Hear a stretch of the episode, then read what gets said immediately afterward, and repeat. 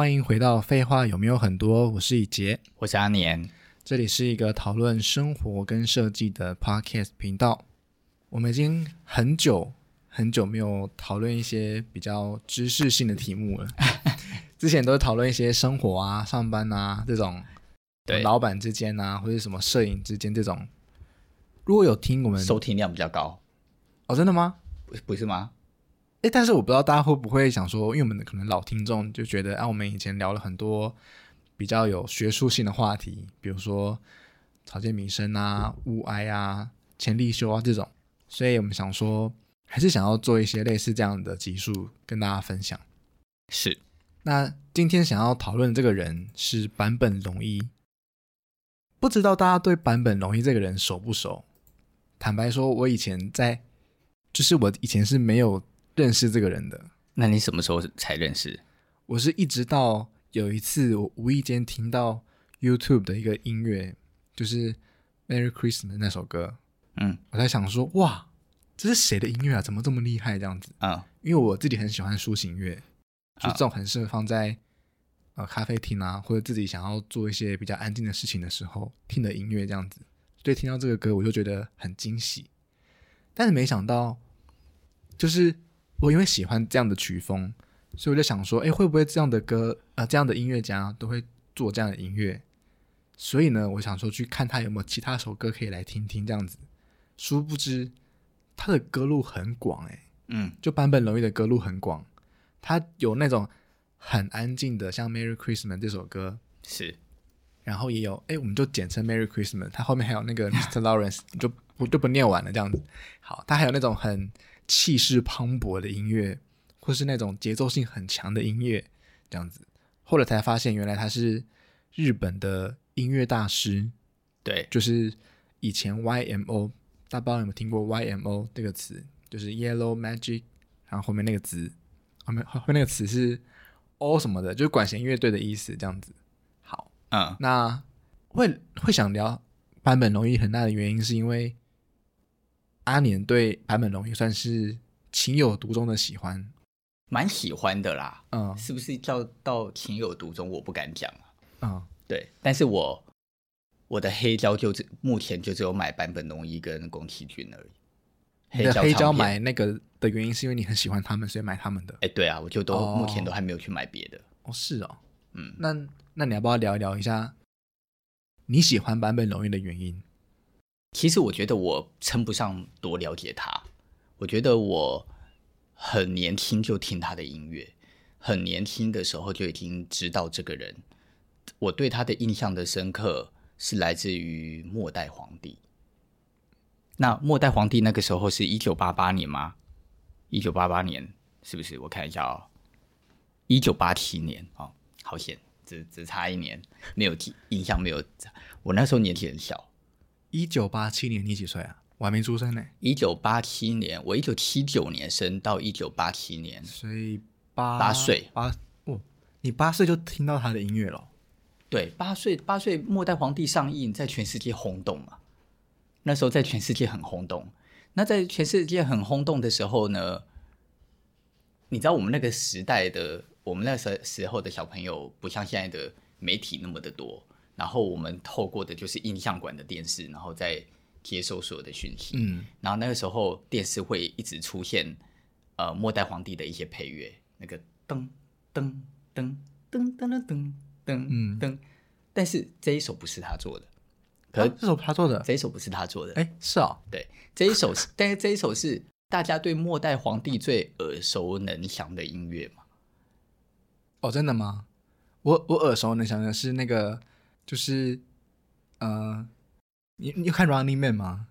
就 Running Man 韩国一个综艺节目，我知道，我知道。他他就拿坂本龙一在《末代皇帝》的一首当成是一个配乐，就就是那个很凄凉。那我知道，光洙在出来的时候，我知道，我知道。对，那一首就是那一首是我印象很深刻的。那一首就是那一首就是他的。对啊，对啊，对啊。因为他那个时候他是跟别人合作，然后他只是占其中的配乐的一部分。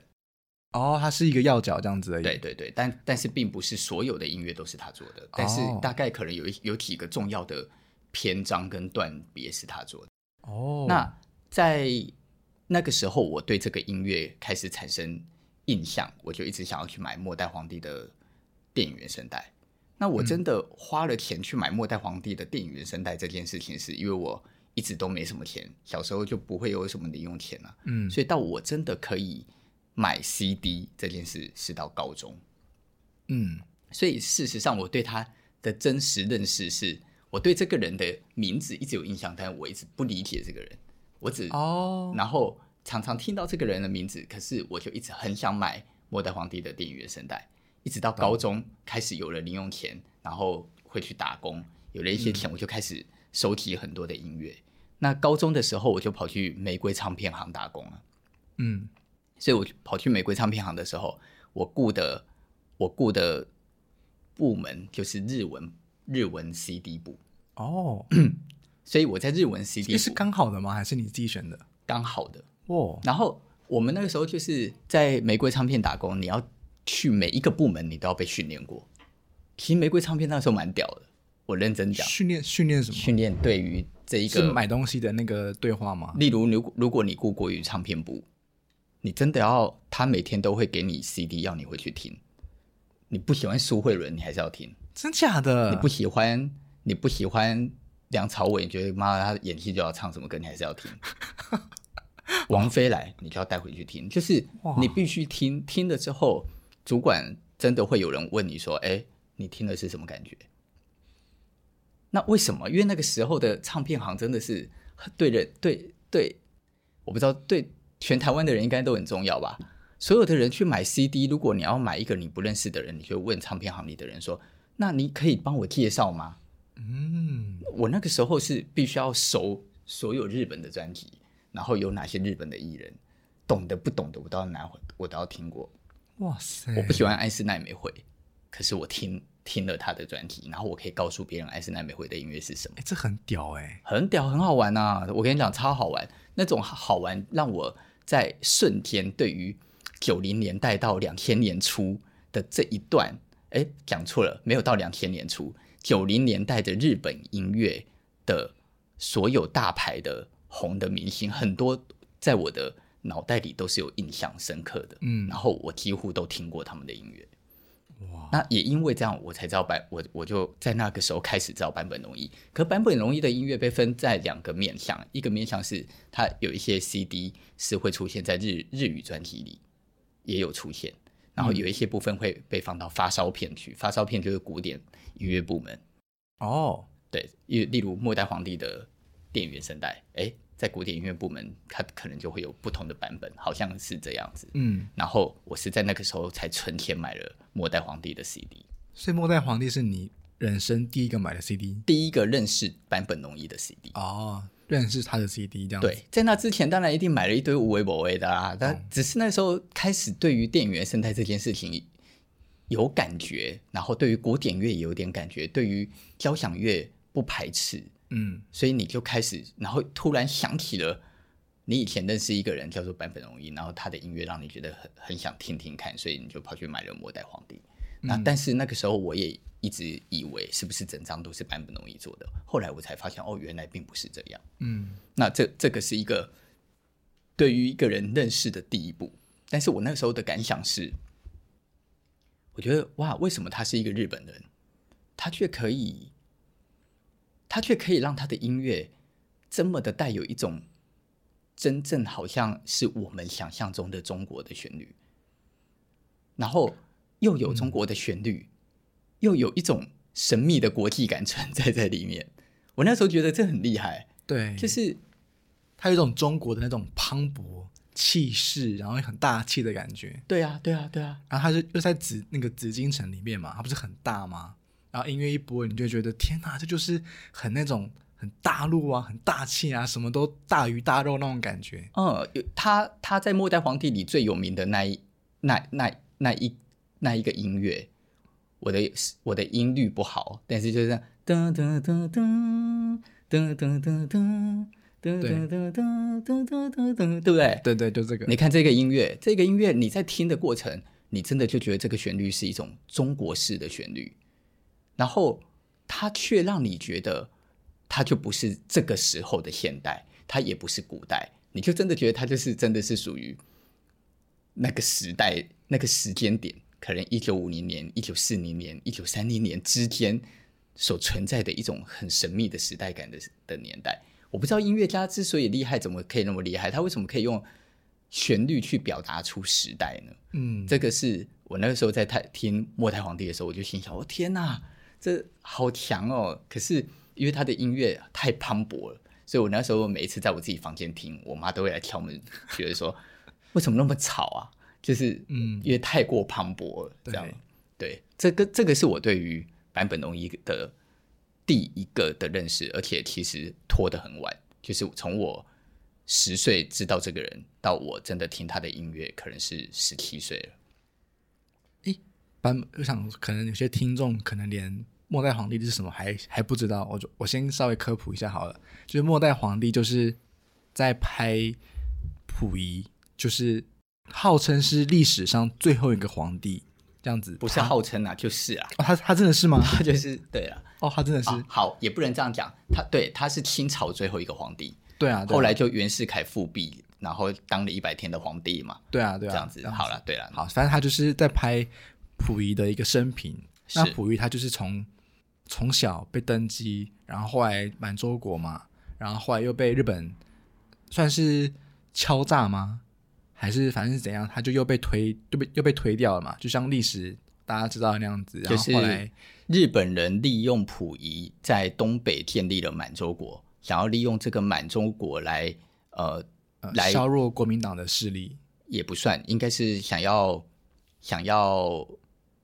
想要表达自己在这里正当统治的权利，哦，对对对对，比较像是这个样子。然后，当然，另外一方面是操纵了那个傀儡傀儡皇帝，对，对对对，因为那时候都有所谓的政治正当性嘛，他可以控制溥仪，他就有一种类似我对于这个状态的政治正当性。可是事实上，这当然是一个假的，它只是一个被操作的模式。嗯、所以，当他没有了利用价值，他就又被日本抛弃了嘛。对，那中共。共产党就再把他抓回去，然后就把他劳改，然后变成一个所谓的普通人，其实就是在讲他的人生的一生，对的整个的故事。对，对然后，呃，这部电影呢、啊，就是我那时候看一下资料，他好像在奥斯卡的这个电影的影展里面得报，哎，嗯，我印象没错，他好像就是几乎很多该拿拿的奖都拿了，对，就是一个很厉害的一部电影。对，所以如果大家可能没有喜欢音乐，但是喜欢电影的，蛮推荐可以看这一部的。对对对对。然后那个时候，《末代皇帝》的电影原声带就是有获得那一年的最佳电影原创音乐。对对。哎，我记得得奖的人就是坂本龙一啊，不是吗？可以查一下。哦，我记得是啦。好，反正反正就算不是，反正就是坂本龙坂本龙一也是在这边的音乐做了很大的一个要角，这样子。对。那我我自己觉得就是。我印象很深刻，就是我那时候在听抒情乐，就是《Merry Christmas》要转到他其他音乐的时候，就是 YMO 的时期，就是坂本龙一在他的生平。刚刚阿年讲这个末代皇帝是一八一九八七年嘛，那其实坂本龙一他在啊、呃，现在大家比较熟悉的坂本龙一之前，他有曾经跟日本两位音乐家合作，一位是细野晴臣，一位是高桥幸宏，那他们。好像成立五年吧，一个叫做 YMO 的呃乐团。那那时候的乐团的音乐啊，跟现在大家可能听到的版本容易是完全两个样子。现在大家可能听到的版本容易是音乐性比较钢琴，比较抒情，然后可能会有一种神秘感跟神神圣感，或者我们刚刚讲末代皇帝的磅礴感。但是那时候 YMO 他们做的音乐是。超级嘻哈现代，嘻哈现代到一个程度是，现在你听，你就会觉得说，哈，这是一九八几年的的音乐吗？这样子。对，我还记得那时候搭你的车，我们去瓜牛还是哪里，然后你不就播那个音乐吗？然后我想说，哈，这是谁的音乐？然后他说版本容易啊，你怎么不知道？这样子。嗯。然后我那时候不是吓一到吓一大跳吗？对啊。他说啊，版本龙一有那么跳？这样子。他他在。坂本龙一在一九七零年代的时候，他在日本应该算是一个非常前卫的音乐人。然后那时候的他非常的年轻嘛，嗯，然后他是一个因为很红，所以他在日本会拍很多广告，然后他就会把自己的化妆化得很像的女孩子。哦，他他自己化妆的、啊？呃，不是，就是他就是广告。哦，广告请人广告把她化妆成女孩子的对，或者是他的脸上就有粉红色啊，会有很多的颜色，有一种媚态。那你一九七零年代，我觉得大一九七零年代是一个什么样的概念呢、啊？我今年四十四岁，我是一九七九年生，一九七零年就是比我再大九岁嘛。嗯，那等于就是五十几岁的人刚出生。那一九七零年代台湾还在干嘛？例例如我小六十几年，六十几，民国六十几有什么重要的事情？我就讲我小时候就好啦。我小时候，我小时候三四岁的时候，就可能是一九八一、一九八二、一九八三这种年这种年代啦。嗯，我家住在台中的草马，我家的房子往外看出去还没有星光三月，全部都是稻田呢。然后呢，草马耶，对，然后我要我要我要去草马坐火车啊，坐公车，坐公车到大甲，例如去看我的阿嬷，那个公车是绿色的啊，然后绿绿色的公车的上面还会有那个电风扇，旋转电风扇，哇塞，你可以想象吗？这个是一九七八零年代的台湾，嗯，好，可是大家就可以去网络上搜寻坂本龙一 YMO。YMO 乐团，那你你如果一搜寻了，然后听他的音乐，你就会发现他的音乐就是电子音乐。对，然后这个电子音乐有，呃，我曾经查过别的资料，但是不不不保证完全正确。就是他们在在讲说，坂本龙一那个时候所创造出来的这种音乐的类型，它事实上成为了后面任天堂的电动里面所有音乐的一个始祖的版本。所以，嗯、所以当你去听了坂本龙一的 YMO 的音乐，你再去看红白机的电动，以前的那个超级超级玛丽，它、嗯、你在打电动不是嘣嘣嘣嘣嘣那种声音，对对对对对对，噔噔噔噔噔噔，那种那种音乐，好，这个音乐的始祖其实就可能就是 YMO，、嗯、而 YMO 在七零年代他们开创这一些音乐的热潮的时候，他在日本完全不红。是啊，完全完全不红，不红到靠北，就是日本人觉得你你在搞什么鬼？这是什么东西啊？这是要听啊？乐色吗？嗯，这样。然后，但是但是他们的音乐拿到英国跟美国去卖，拿到欧洲去卖，大卖，嗯，大卖到爆掉，大卖到爆掉之后呢，他就他们就开了世界巡回的演唱会，然后开了世界巡回的演唱会，到了欧洲，反而门票就大卖卖光。日本人才突然发现说：“干天呐，咱们国家有个国宝哎！” 从此以后，YMO 回到了日本，回去才重新红回日本来。嗯，不然他原本在日本是没有人在乎的。嗯嗯，我曾经有看过一个他们曾经在演算是演唱会的一个演奏，就是虽然我看一些资料显示，就是他们有主唱，就是高桥幸宏，但是我看到的那个。YouTube 的影片，他们都是没有没有唱歌，都是音乐的样子。那个那个那个感觉很震撼，就是你现在看演唱会，你就是会有那个歌手嘛，他唱歌，所以他的他的歌词，然后他的那个律动，你就会觉得会跟着跟着跟着这个这个歌手去起舞这样子。可是 YMO 的演唱会是没有人唱歌的，是它就是音乐啊，就纯音乐哦。这种这一类的音这一类的演唱会，事实上到了呃九零年代之后就很多。九九零年代之后，呃，如果有在听电音的人，应该很多人都知道 Ibiza 嘛。嗯，你知道 Ibiza 吗？我是不知道啊。啊，好，Ibiza 它就是西班牙附近的一个小岛。嗯，然后这个西班牙附近的小岛，它以什么闻名呢？它以它就是以那个 lounge，然后跟非常多时尚的派对闻名。嗯那因为他有太多的有钱人在这一个伊比萨的岛上面开时尚派对了，所以在这个时尚派对，他就孕育了一批的音乐人，哦，都在那里发展电音。那发展很多各种不同的电音，其实我对电音的名词记不住，我会听，但是我实在记不住什么 house，什么节拍性的，什么叭叭叭，反正以前有一些朋友讲的超多这些有的没的，然后。但是我实在背不起来。好，那不是重点，重点是那一个岛上就孕育出了一一大堆的音乐家，他们专门都是在做这种电音的音乐。嗯，哎，这是一个很有趣的东西。但是你看哦，这都是到九零年代，当这一批开始孕育出来之后，就出现了很多很红的 DJ，嗯，世界性的电音 DJ。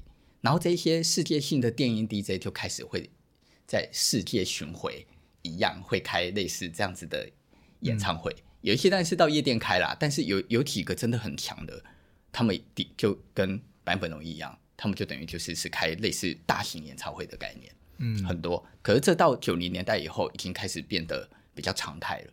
是啊，比较常态了。可是，在那之前，谁会搞这种事啊？所以，所以他们几乎就等于接近。嗯、对我来讲，我觉得，在我在我所在我所知的资讯里，当然我所知的资讯还很渺小，所以可能更多电音那一块。熟知的人在这一块一定比我还厉害，嗯，但是在我所知的极渺小的资讯里，我认为他们几乎等于已经是这一块的始祖了。就是连欧洲的电音都还没整个发起的过程里，他们已经在制作电子音乐，而且他们制作的电子音乐包含节拍器是谁开始用的？就是坂本龙一，就是那个踢踢哒哒踢踢的那种节拍器，是坂本龙一开始用，才影响到欧洲人的哦，所以欧洲人才开始使用节拍器。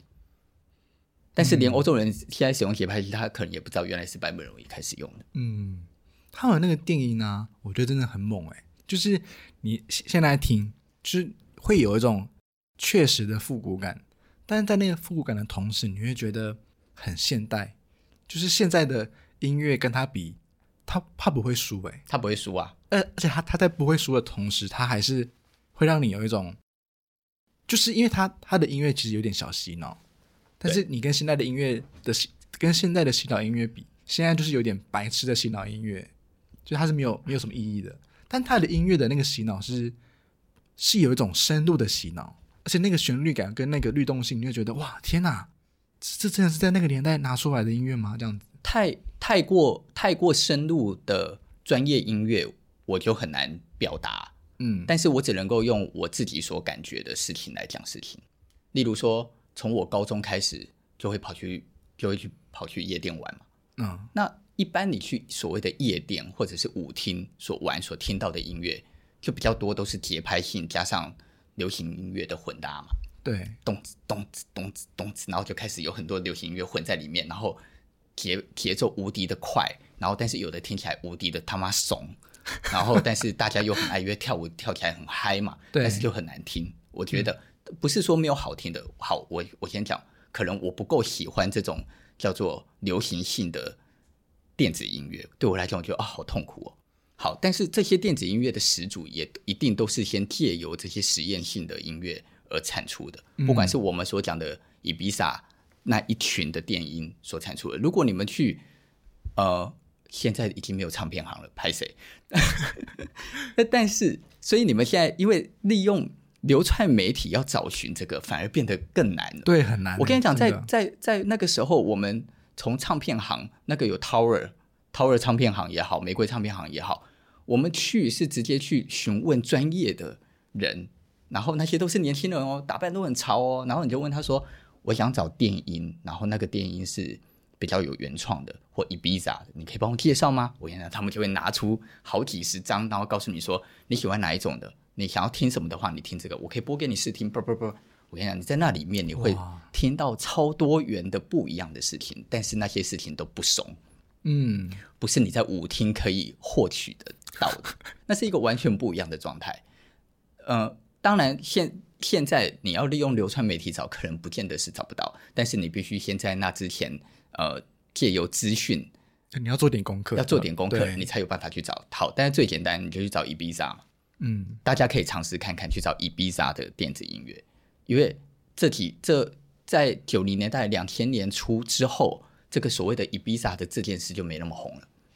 哦，过了，然后或者应该是说，这就是我的解读：一个是热潮过了，这是一种可能；第二是那个导演已经没没以前那么红了，然后可能可能可以做这件事情的地方越来越多了。嗯，所以这这个事情就会扩散成一个全球性的事，那这个东西它就不再那么独特了。我觉得很有可能，但是大家真的是可以去摄取一下，你就会听到一些很不一样的东西。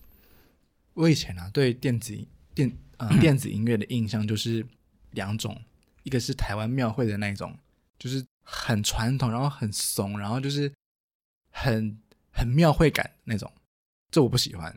另外一个呢，也是我不喜欢，就是那种美国很流行性很强的音乐，那种就是很多电音啊，然后混音这种。所以我对于电音的印象就会是，要么就是极传统，要么就是极流行、极前卫这样子。但是我觉得坂本龙一就是他的音乐就是留在这两个传统跟现代之间。我觉得他的音乐是没有传统存在的。真的吗？他的音乐就是前卫，然后以及实验。之所以你认为的传统，可能是他流出来的某些旋律感，但是因为旋律感本来就会随着时代去影响跟改变哦，所以可能我现在会有觉得传统，但以前可能会是觉得是前卫。当然啦、啊，那那就像你现在去听九零年代日剧主题曲，你就会觉得哦，对对，你就会觉得哇，那个时代的音乐好有九零年代感。可是，在对那个年代来讲的很多音乐，他们是前卫的、啊。嗯，是从那里再慢慢转到这里，所以我我认为是没有办法用传统来讲的。他的音乐其实是影响着后面非常多音乐家所表现出来的事情。嗯、好，对，其实我我要讲的就是，不管你是喜不喜欢电子音乐的，我觉得站在那个立场，我就是很强烈推荐大家可以去听他的音乐。嗯，你就会听到一种不一样的电子音乐。对，这样子，你可以从这里去认识到日本。或者是世界的电子音乐的一个，呃，不要讲起始点有点太 over，但是对我来讲是一个起始点，嗯，就是至少这是我所听到目前为止算是几乎是最早的，然后就是坂本龙一所起来的，然后那个音乐对于我后面所喜欢的某些电子音乐的乐团，我发现都有一种连结感。当然，你查资料是不会有任何人说他们有连结感的，但是这是就我个人，例如说，我后来就很喜欢日本的一个音乐人，叫做。田中知之，那这个田中知之呢，他在日本那个时候就创了一个电子音乐乐团，就叫做 FPM。那这个 FPM 呃，有另外一个中文名字叫做梦幻塑胶机器，哦，很酷的名字哦。嗯，你到 Spotify 还找得到，你就就去找 ffpm。那他的音乐呢，就是用一种实验性的电音，再去混合一些童谣，或者是混合一些古典音乐。嗯然后来创造出一种新的音乐的感受，这个也是蛮推荐给大家可以去尝试看看。嗯，我觉得我我我所讲的这个的前提，其实真的就是落入在一个我认为所谓的对于一件事情的愿意尝试与实验的精神。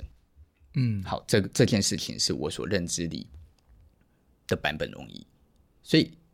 从这里到我后面所喜欢的别人，我认为他们的共同性都在于他们愿意对一件事情产生新的尝试。嗯，那有有了新的尝试，这个新的尝试才会影响世界，影响了别人，影响了别人才会出现通俗的事情。例如，我们常常在骂精品界的品牌，可可是如果没有精品界的这些时装高级定制服的存在，所以它开创了流行性的实验性。它就不会出现 Zara，嗯，它就不会出现平民老百姓穿的衣服。平民老百姓穿的流行都是先借由可能四年前、五年前的这些时装周所出现的前卫，而转化过来。在音乐也是一样。而坂本龙一不止一次在他的书或者是在任何的访问里，他都一直在找讲一个事情，就是他在探究的是一种他对于声音的真实性。跟声音的可以被可以被整理出来的实验跟探究可能，我觉得他一直在强调的就是，他觉得他在做音乐就是想要去找寻真实的声音，它是可以怎么样被组成。嗯，我还记得他在书里面有提到一个事情是，我不确定那个东西是不是叫节拍器，还是用还是一个用电脑做音乐的方法这样子。这在那个时候啊，就是那个年代里面，大家会觉得说，呃，用这种电脑来做音乐是很很不真实的。你就是要弹真的音乐啊，你就是要打击真的 实际的乐器嘛。那他就是他就是说，电脑做的比我们人做的更精准，更更在节拍上，为什么不能用这样子？对。那我那时候就觉得说，就是我以为这种日本人会很固执的觉得说，我就是要坚持用传统方法，但他的每一句话就会觉得说，他怎么可以这么新颖？他怎么可以那么现代？就是好像因为到现在就是 ChatGPT 不是盛行吗？他就是那个首当其冲，直接把全部文案改成 ChatGPT 的人，或者是他可能就会叫 ChatGPT 写写曲，对，然后他再来编曲，然后再把 ChatGPT 的曲，然后变成他的曲。就是他是一个非常懂得怎么利用工具的人，对，而且他对于新科技或是新的这些技术是是完全的没有任何保守的心在面对的。你不觉得这就是所谓的实验吗？我觉得我觉得很厉害，很佩服、欸、很啊、这种人，就是面对这个你不是排斥，你如果在观察，你再稍微再观察，你就会去整合出一个感受。这个感受就是，对于坂本龙一的年轻时代来讲，他的那个年轻时代所有的音乐。借由的都是一种传统乐器所能够打造的音音符，例如钢琴、嗯、管弦乐、挑剔乐、喇跟喇叭类的，对不对？嗯、这这一类的音乐，它都是叫做传统乐器而人制造的声音。对于坂本龙一年轻的他来讲，他就想要去打破这一个可能，所以呢，他就开始去尝试使用电脑，尝试使用。非非乐器声音来传递，来制造出新的音乐。嗯，哎，很有趣哦。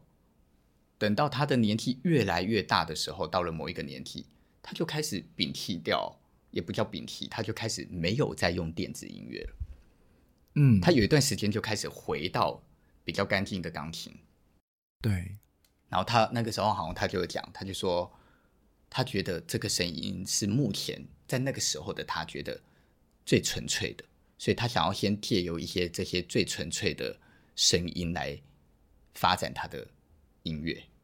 哎，年纪又再大一点的时候，他就开始进入到另外一个神秘的境界。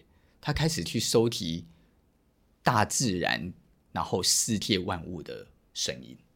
嗯，他就开始会拿着录音器，然后边倒水就边录，然后。挑挑剔桌子，用指甲挑也录，然后用筷子挑再录，嗯，用汤匙挑再录，所以可能锵锵锵，空空空这样的声音。哦，然后他就会，他你们如果有看中章，其实里面有很多部分跟细节，就是都一直在拍摄他在做这一些事情的行为。嗯，然后他就会跑到森林里去录风的声音，去录树叶的声音，去录滴水的流水的声音。好，他在后期。大概在过去这五六年里，有好多张的音乐，全部都是依赖这一些声音所创造出来的音乐。嗯，他将这一些最自然、最原始的声音，再利用他的可能电脑的技术，或剪接的技术，或者是什么样的技术，将把它化为他的音乐。那你就会发现，这一个人一直到年纪那么大了。他在做的所有的事情，他依然是想尽办法在做各种可能的尝试。嗯，我觉得就是因为这种感觉哦，所以有的时候你说是因为你超喜欢这个人，所以你超爱他的音乐吗？老实讲，我不确定。例如他在最近这几年出的几个音乐，因为都是属于那种原始声音去挑剔，然后去制塑造出来的，加上一点电子来来做出来的音乐，我发现我。我发现我没有办法到那么那么可以一直听聆听，对，他有一种，他又有一种很难入口的感觉，他有一种出世感，让我有时候边工作听听听听到一半，我会突然觉得啊，我没办法，对，我必须再换回他的钢琴，对，但是这这怎么讲？太前卫吗？我不知道，太太，太有一种我我我自己的感觉，太有一种神圣感，好像那种神圣感是你会猜不。你会猜不透这是什么声音，就一般的音乐，你会有种啊，对，这是钢琴乐，哦，对，这是什么什么，这是什么样的感觉？重点是他的音乐没有风格，没有风格，而且他他没有所谓的明确的一种主旋律，他后面的，哦、对，对，他后面的某一些音乐，你在听的过程，你会拉不着那一个主旋律的架构与点。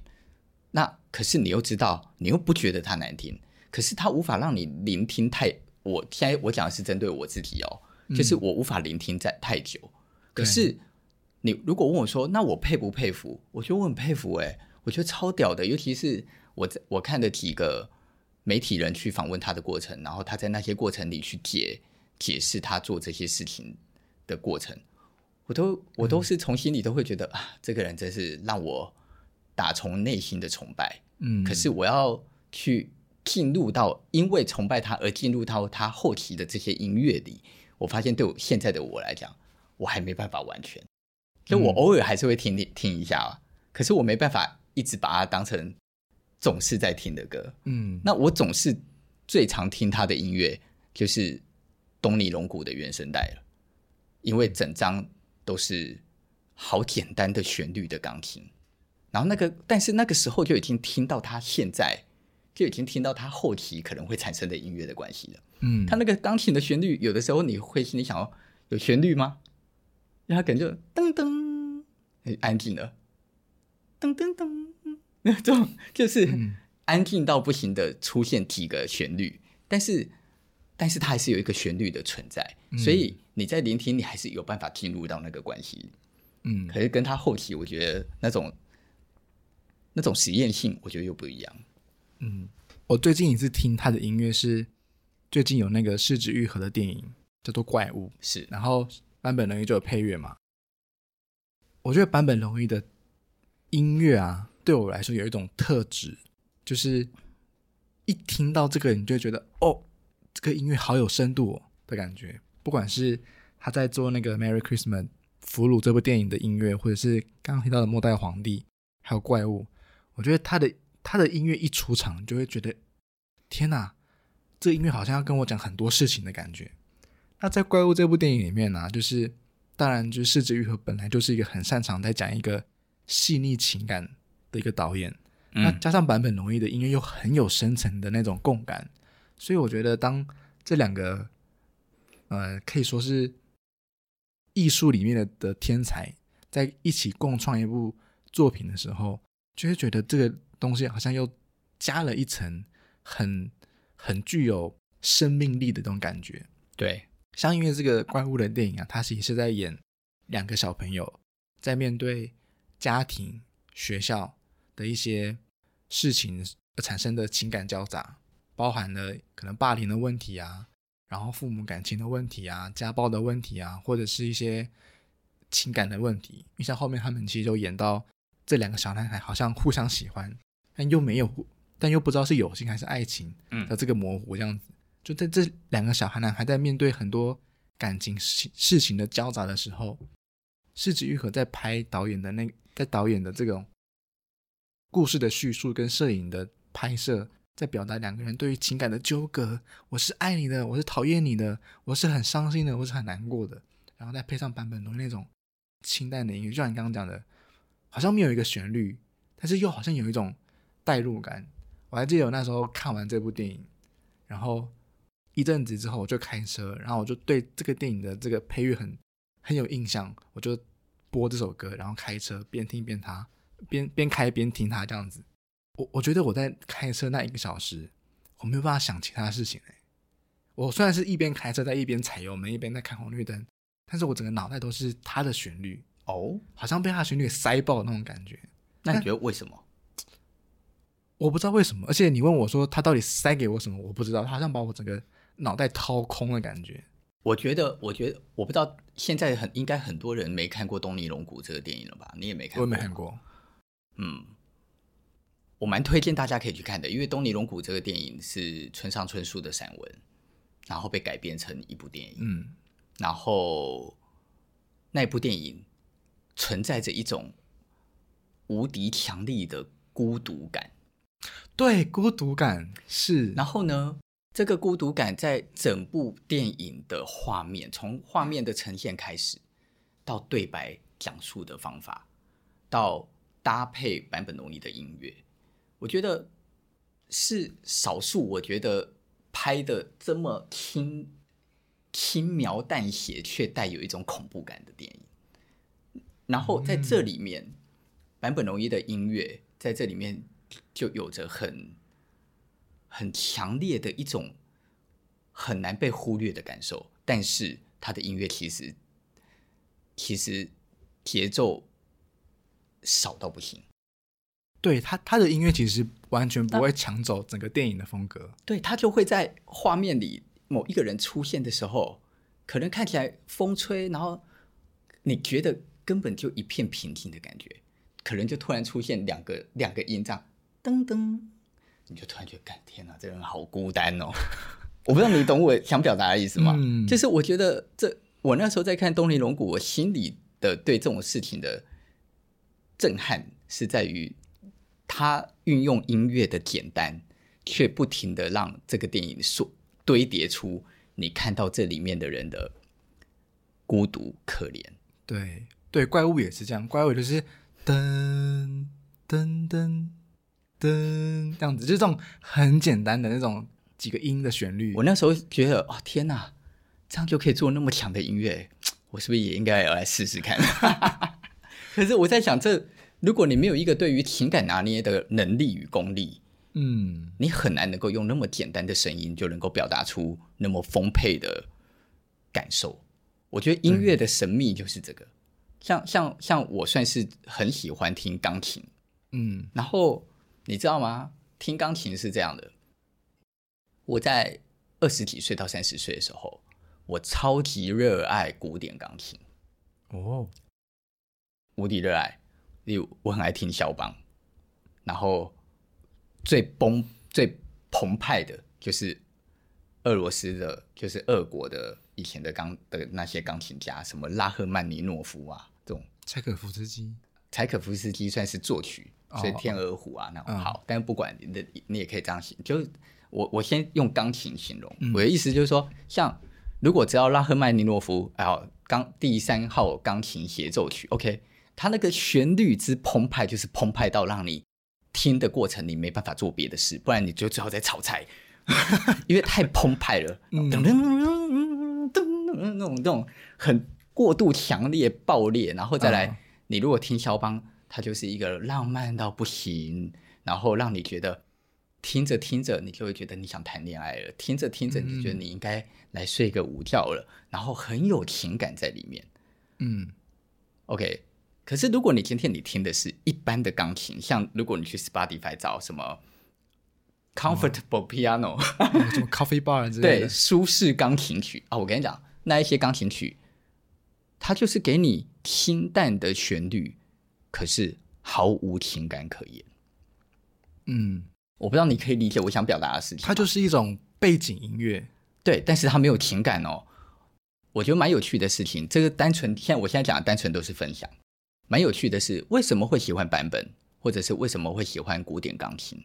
是因或者是公，你知道久石让非常会弹钢琴。嗯，久石让以前有一张专辑，现在我怎么找都找不到了。那一张 CD 被我听坏之后，我从就找不到一样的了。那他有以前有一张 CD，然后那张 CD 就是久石让的钢琴曲，嗯、然后那个钢琴曲就是他把他他做了一系列的钢琴曲，然后有一些钢琴曲也是为了动画的，可是那个。那个钢琴一弹下去的时候，你是会真正觉得有一股什么力量跑到你的身体里，嗯、然后压着你，要释放你对某一种情感上的情绪的。嗯，所以你听每一首曲子，你都会觉得它是有故事，跟它是有感情的。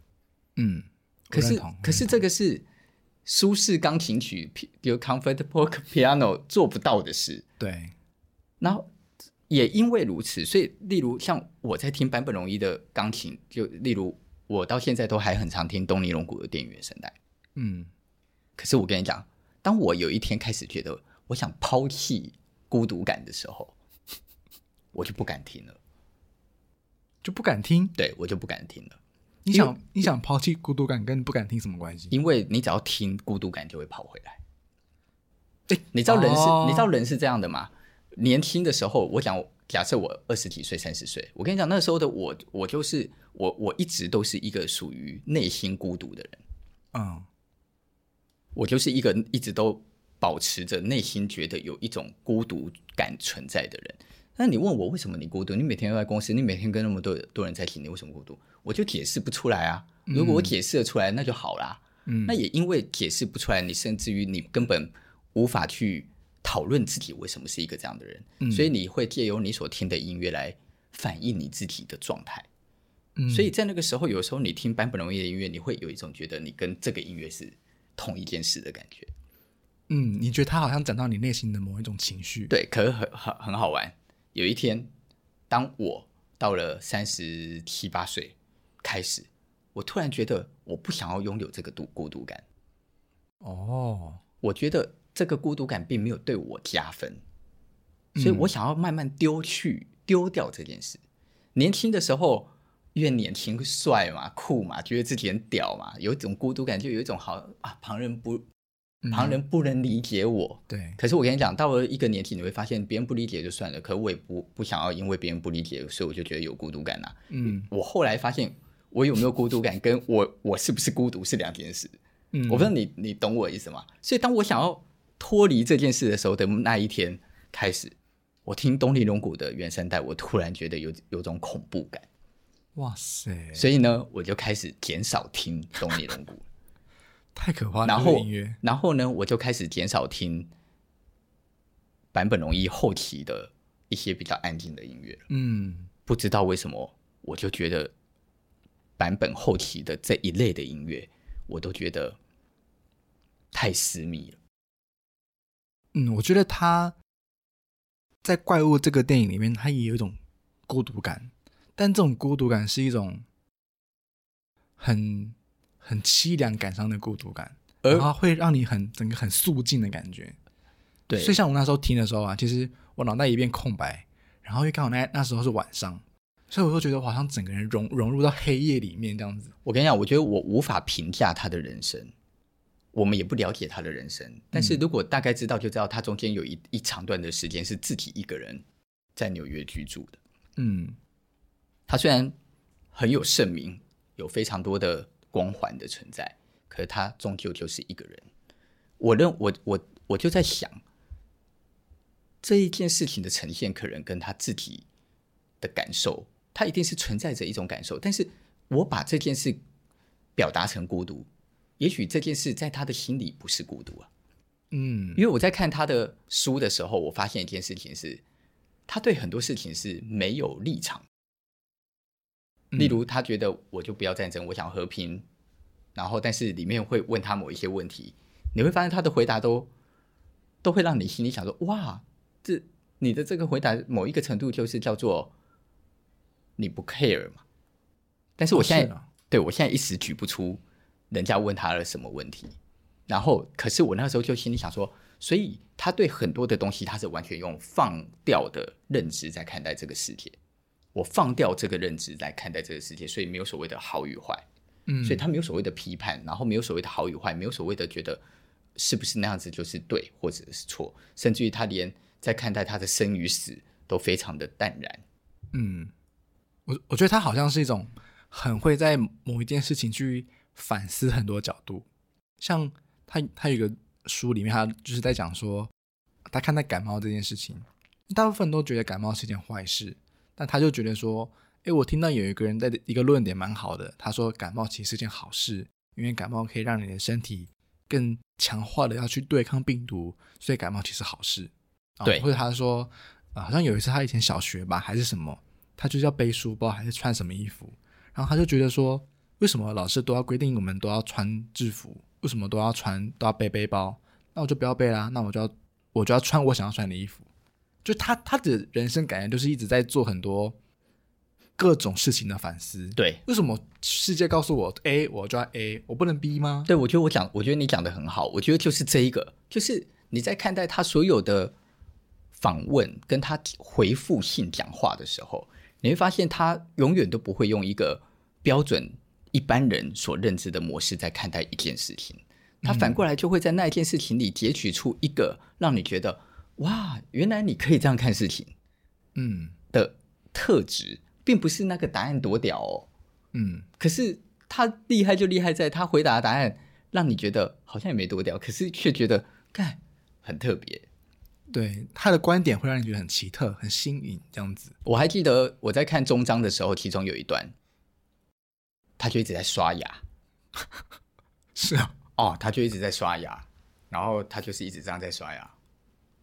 然后画面也就一直拍着他在刷牙，然后他就边刷就边在解释他怎么看在刷牙，然后他就在讲说他生病了，怎样怎样怎样，所以他觉得保持自己的口腔的干净度跟口腔的清洁，对于他的生活是一个很重要的什么什么什么，他就在解释这件事。嗯，然后我在那个当下，我一心想哇，好像觉得很有道理，又觉得是吗？但是就又觉得哇，他好有他自己看待人生模式的一件事。所以他跟记者走出去的时候，他就一直拿着一支棒子，哎、嗯，然后记者边问问题，他就一直边在那边咚咚咚咚咚咚，然后就问他说：“嗯，你听，你不觉得这声音很特别吗？”这样，我就在想，哇，他就是他，他怎么会不孤独？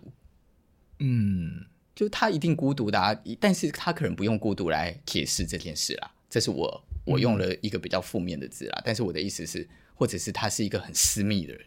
嗯，好，我们不用孤独，我觉得可可能很私密更适合。嗯，就是他就是是一个很私密的人，所以他有很多他自己的念头，而且这些念头太难被理解。嗯，他也没有想要跟任何的人妥协这些事情。嗯，那如果他必须要这样，对啊，他怎么会？他他当然就只能长这样了。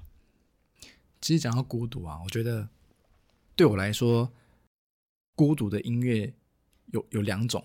一个是负面的孤独，或者是比较好，不要用负面来形容好，比较伤感的，然后比较凋零感的，对。然后一种孤独是浪漫感的，是享受在孤独里面。那我觉得版本容易的孤独对我来说是一种比较伤感的，比较有一点凋零感。那是你觉得吧？对，我觉得对。那但是我现在要做，因为，因为为什么？因为你觉得，我也觉得。老实讲，我也觉得。哦，你也觉得吗？可是，可是为什么我刚刚一直不讲出这句话？是因为我觉得他不觉得，哦，好，那 OK，我我要讲的是一个对比，就是我觉得有一个我想要分享的一个音乐家，也是日本的音乐家，叫做中村遥，然后他的音乐也有对我来讲也是很孤独的感觉，但他的很孤独是一种享受这个孤独，享受一个人的时间。那我还印象很深刻，就是我一直一一第一次听到这个人的音乐是我在。日本留学的时候，然后那个时候我一直在找一个答案，找一件事情的答案，就是我我很想要知道说我在日本的这一年我到底看到了什么？为什么会这样问呢？是因为我那个时候在日本的一年去了非常多地方旅行，然后我看了就是就我经历过多非常的事情，像比如说我正站在一个大海里面，然后就在一艘很小很小的游的船，然后就穿越大海，穿越湖。然后我也进到一个很深山的森森林里面，看到云啊雾啊这样子很很很戏剧性的这样飘。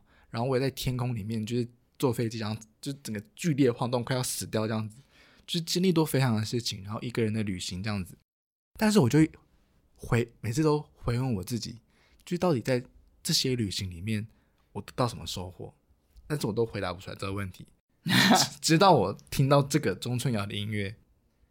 我就突然觉得，对，他就是这他的音乐就是我你的感受吗？我这一年所有的解答。那你有，但是还是无法用文字讲，还是无法用我？但但是我觉得我我可以试着讲，就是好，我先讲他的音乐好了。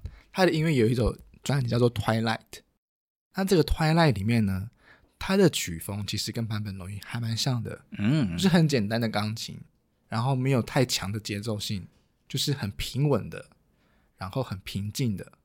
把它结束掉，把它弹完，这样子没有太多的高低起伏。嗯、但是我觉得他的音乐给我的感觉就是一种很孤独的浪漫感。那那个孤独的感觉是这样，是因为我在旅行当中很长很长一个人旅一一个人做事情，一个人吃饭，一个人走路，一个人搭车，一个人开车，一个人做很多事情。但是在那个一个人的过程当中，其实很妙的，你就会产生一些自己跟自己的对话。就是比如说，你看到一片森林，然后你就会觉得说：“哇，这片森林好美耶！”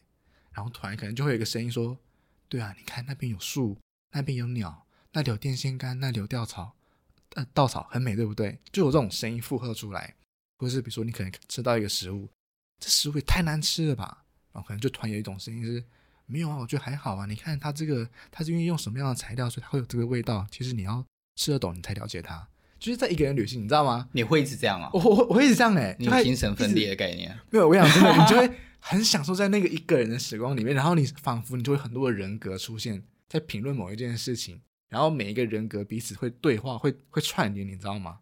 然后得到一个最终我看待这件事的想法，听起来很玄，对不对？但是真的会这样子，就是你可能走在一片完全没有人的森林里面，然后你就会有那种感悟，然后这个感悟就是很像那种中国诗人有没有那种魏晋南北朝那样子啊？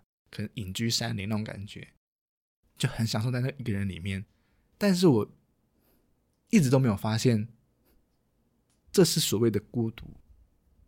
直到我听到他的音乐，跟后来这样子听到蒋勋老师的那个他在讲孤独六讲，对，就会觉得说，哦，原来这个这个孤独感是这种感觉哦，原来我在那一年里面有这种感觉，然后这个音乐家的那个音乐性啪一出来的时候，哇，孤独是浪漫的。其实“孤独”这个字，猛一听有点负面。嗯，可是其实我觉得我们在这里在表达这个孤独，不见得是用负面在看待它哦。对，对是，对。那我我我刚刚在举例说，我三十八岁以后就慢慢想要丢掉这个孤独感，并不是我觉得这个孤独感不好。嗯，因为我发现我在三三十八岁四十岁以前，其实某一个程度我还蛮享受这种孤独感的。哦，对。然后在七八年前。我第一次听蒋勋谈讲的孤独，我那时候是蛮有一种恍然大悟的感觉。我就心在想，哇，对，他有些东西讲中了我所看待的事情，嗯，所以我就觉得，嗯，这是一个很有趣的事。搞不好之后我们有机会也可以用我们年轻人的角度来谈谈孤独这件事情，嗯。但是我觉得回过来，你看哦，我刚刚在刚好找到版本回的回应的话。就是说，人家问他说：“你人生的目的是什么？”他会没有。然后人家问他说：“那你生活的信条是什么？”他也会没有。就这么简单的两个问题，谁会这样回答？嗯，你如果不是一个把自己都一直放到置身事外的人的状态里，你很难这样看事情啊。嗯，我们每一个人从出生到死，我们都知道我们生不带来，死不带去。明明我们都知道，我们要死的时候什么都带不走啊！每一个人不还是在自己的人生里不知道在追求什么吗？我从我从很久以前我就已经理解这个道理了哦，我就已经理解，其实这些事情都不是绝对的最重要哦。但是我们在生活的当下里，还是会追求某些事啊。嗯，我还是会追求把案子做好啊，我还是希望把平面配好啊。我还是想要做好的设计啊！嗯、我就在想，他真的回答这件事的时候，他他真的没有吗？那他又怎么看他自己？嗯，他一定是相信自己真的没有，他才会讲出这个话嘛。嗯，所以这个就是这个人让人觉得有一种让人觉得有一种参不参不透的神秘感的存在的位置。嗯，其实差不多，我们可以做个总结，就是。我觉得版本龙一对我来讲啊，虽然他已经过世了，但是我觉得他让我看到一种音乐的深层感，就是原来音乐可以这么的有深度。因为对我来说，音乐就是一种陪衬的存在。比如说上班，好像播个背景音乐，然后专心做设计，专心干嘛干嘛，读书，听个音乐这样子。但我觉得自从我听到坂本龙一的音乐之后，我突然有种感触，就是原来音乐可以剥夺你所有做其他事情的的余韵，专心的来听它这样子。我的我我我觉得我的感想是，听了他的音乐，我觉得任何一件事情之所以有意义，是因为当你去理解了他怎么样看待这件事的时候，这个意义就会开始萌发跟诞生。嗯，我们我们这些我们这些所谓的创作者、设计师们，我们事实上，我们做每一件事情，我也可以，我我看着别人的东西照做类似的，其实真的就是做完了就是长那个样子。嗯，可这件事它并不是经过你的内化、消化再转化变成一个新的东西的过程，它就会少了那个目标，少了那一个存在的价值跟意义。嗯，我们回看版本，他在。YMO 的时候，他去尝试利用一般人不会使用的科技或电子的仪器来创造出音乐，这是一种实验。但是今天摒弃，如果我们都不去理会这件事，那难怪那个时代在日本这种音乐不会红啊。嗯，因为我听不懂嘛。二，我连这种声音是怎么长出来的，我都无法判断嘛，对不对？嗯、我无法判断。然后这种音乐又有一种独特性，如果我不够理解这件事它存在的意义，它就变没价值。嗯，我觉得我们所有的创作者都是面临着一同样的事情。为什么需要？为什么需要某些事情需要有想法，需要有思考？然后这些思考，因为这些思考可以帮助我们所长出来的东西真正拥有它所存在的意义跟价值。那我觉得版本就是从年轻到死之前，我觉得他都不停的在创造这个意义。他在创造，让他所创造出的每一个的物件是拥有一个对他自己来讲的价值。但是不管别人怎么看哦，我觉得他的特质在于，他做这些事，他根本就没有在管他小别人怎么想。嗯，他很早就理解这件事，嗯，所以他就会很早就一直这么做这件事。反观，例如宫崎骏好了，宫崎骏他到了后面的这两部电影，我觉得他才开始做这件事。嗯，这是我我的感觉是这样。所以当你进入到自己的世界去做自己的事的那一刹那，你就不 care 别人是不是一定要百分百理解。我觉得重点是这个，他就是一个从来都不 care 别人是不是百分百理解的那个男人。